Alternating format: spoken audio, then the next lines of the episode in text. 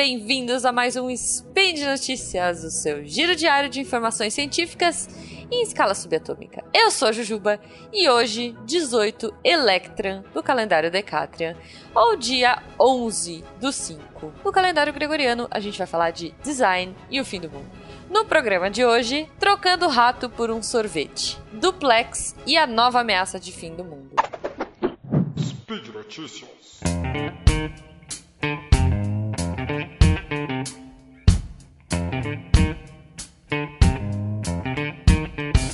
Hoje eu resolvi trazer duas notícias só, porque a segunda notícia é muito legal e eu quero ficar muito tempo nela.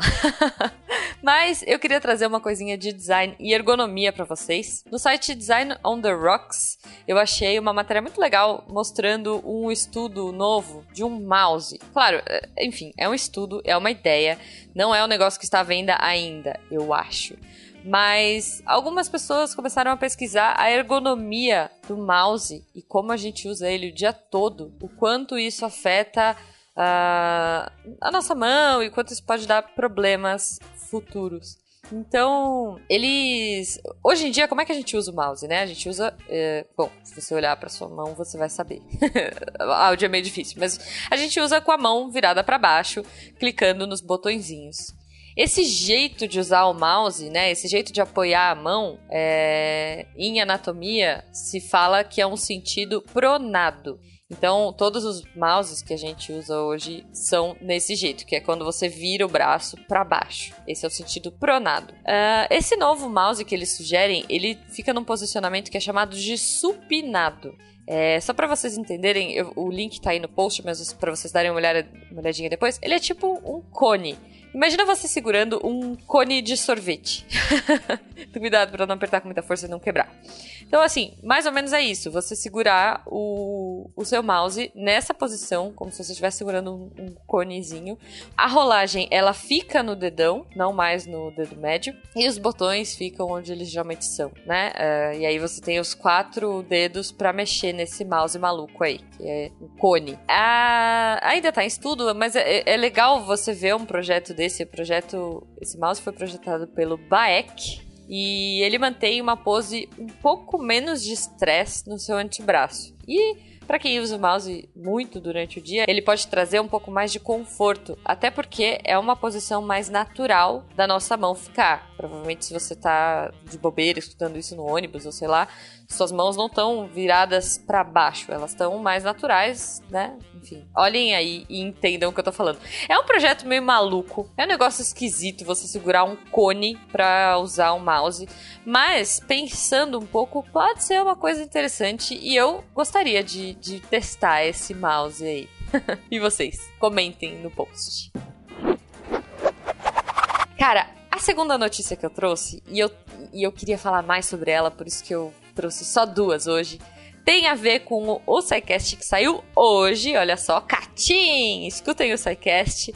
E, gente, que é a Duplex. Antes de mais nada, eu queria que vocês ouvissem esse diálogo, por favor. So how can I help you? Hi, I'm calling to book a women's haircut for a client. Um, I'm looking for something on May 3rd. Sure, give me one second. Mhm. Sure, what time are you looking for around? At 12 p.m. We do not have a 12 p.m. available. The closest we have to that is a 1:15. Do you have anything between 10 a.m. and uh 12 p.m.? Depending on what service she would like. What service is she looking for? Just a woman's haircut for now. Okay, we have a 10 o'clock. 10 a.m. is fine. Okay, what's her first name? The first name is Lisa. Okay, perfect. So I will see Lisa at 10 o'clock on May 3rd. Okay, great. Thanks. Great. Have a great day. Bye. Bom, vocês ouviram o áudio, né? Essa é a Duplex. Olha só, é o novo projeto de assistente pessoal do Google. Medo. é, ela conseguiu, eles fizeram esse teste de agendamento de um salão de beleza. A princípio você acha que é uma assistente agendando para chefe dela e na verdade você só tem uma pessoa, uma humana conversando aí, que é a guria que trabalha no salão. A Duplex ela é completamente digital. É, e, e, o Google ficou feliz, né? Porque ela passou no teste Turing. Bom, para quem é, não tá habituado com o termo, né? O, o, teste de Turing, vocês podem escutar o SciCast número 160, que a gente falou do Alan Turing. Tá muito legal. E basicamente, falando rápido em termos uh, simples, tá? O Turing ele propôs um teste para distinguir a habilidade de uma máquina de exibir comportamentos inteligentes e enganar um ser humano. Então, mais ou menos na época, lá em 1950, a ideia era meio isso: você colocava uma pessoa numa sala, a máquina na outra e o, a pessoa não ia uh, identificar se ele estava falando com uma máquina ou com uma pessoa. Hoje em dia a gente pode emular isso, cara, em redes sociais, conversa do WhatsApp, enfim. Já rolam alguns bots que replicam coisas e que falam com você principalmente no Twitter, eu não sei como é que tá o Facebook hoje, mas assim, você tem bots hoje que já fazem isso, só que em algum momento você saca que ele é um bot, você saca que aquilo não é uma pessoa conversando com você.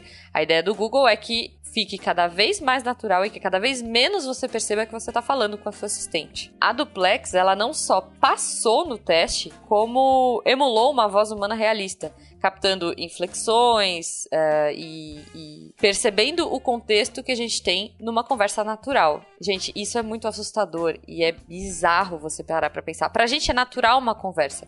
Tenta falar com, com a Cortana ou com a Siri hoje de uma forma natural. Você não vai conseguir. Você tem que ficar falando meio pausado, de um jeito meio burro, ou sei lá, de um jeito que você naturalmente não falaria. A ideia da duplex é que ela aprenda a conversar com você e que ela entenda multitarefas e multissolicitações. Isso é, é uma coisa que hoje a gente não tem. Ela ainda não é capaz de bater papo, porque ela tá confinada, eles ainda estão confinando ela a agendamentos de compromissos. Então a gente pode dormir tranquilo.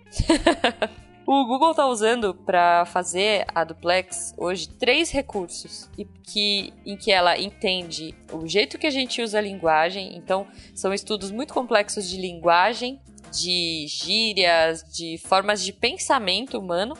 E também ele está usando um recurso que para ela entender o contexto. Então, uh, ela entende o que ela está escutando, mesmo que a pessoa use coisas complexas ou responda de uma forma mais natural. Tipo, se a pessoa fala assim: ah, não, beleza, então tá marcado às 10. Tá marcado às 10 o quê? Às 10 pessoas? Às 10 horas? Às 10 horas da manhã? Às 22 horas? Ele, a duplex ela já consegue identificar isso baseando no contexto da conversa anterior, coisa que a, a assistente atual do Google ainda não tem essa capacidade. Fora que ela te responde de uma forma muito natural. Ela usa pausas, ela usa, uh, hum, ok, que uh, você não vê muito comumente ainda sendo usado. E isso ela está aprendendo a usar, tá, gente? Percebam, ela está aprendendo com as nossas falas e com o jeito que a gente fala com ela. Então a duplex ela tá virando uma adolescente. Não, mentira. ela já daria trabalho para o nosso editor cortar essas pausas e essas, esses maneirismos aí. Enfim, espero que vocês tenham curtido essas notícias. Não fiquem com medo, tá? Provavelmente o Google tá pensando em lançar a duplex para testes uh, já esse ano, para ela começar principalmente nessa parte mais natural de conversar. E a gente espera que ela chegue logo em português, pra gente poder brincar com ela e deixar ela maluca, porque Rue BR, né? é, enfim, tem, tem um monte de coisa legal. Se vocês quiserem, vejam aí no link do post, tem o keynote todo, né, do Google, falando sobre ela, falando sobre multi, multi solicitações, tipo, ah, é, duplex, faz isso, isso e isso para mim. Pra gente é muito natural. Pra uma máquina entendeu e isso, e isso, e isso. Ainda é uma coisa complicada. E ela vai para coisas muito mais complexas, tipo, sei lá, Google, qual era o governador na época que o time tal ganhou a Copa X. Ela consegue entender esse contexto, pesquisar o ano, pesquisar o governador e te falar qual era o ano, qual foi o governador, qual foi o time. Depois ela continua te falando várias coisas né, e você não precisa ficar falando ok Google toda hora. Então, assim, é, comentem aí embaixo se é uma coisa legal, se é uma coisa que a gente dá medo, se você não vê a hora que isso aconteça. E eu quero continuar esse papo com vocês aqui. Por hoje é só, infelizmente. Lembrando que todos os links comentados estão aqui no post. Eu gostaria de saber uh, o que, que vocês acham sobre isso. Fim do mundo, não fim do mundo, vem logo, vem meteoro. Elogios, críticas, declarações de amor, sugestões, beijos pro Terminator. Lembrando que esse podcast só é possível de acontecer por conta do seu apoio no patronato do SciCast, tanto no Patreon quanto no Padrim e agora também no PicPay. Um grande abraço para vocês. Se vocês também já falharam no teste Turing dando tchau ou dando oi pra maquininha do shopping, tipo eu, ou agradecendo a máquina de, de sacar dinheiro, eu sou dessas. Bem-vindo ao time. Até amanhã no próximo. Um beijo.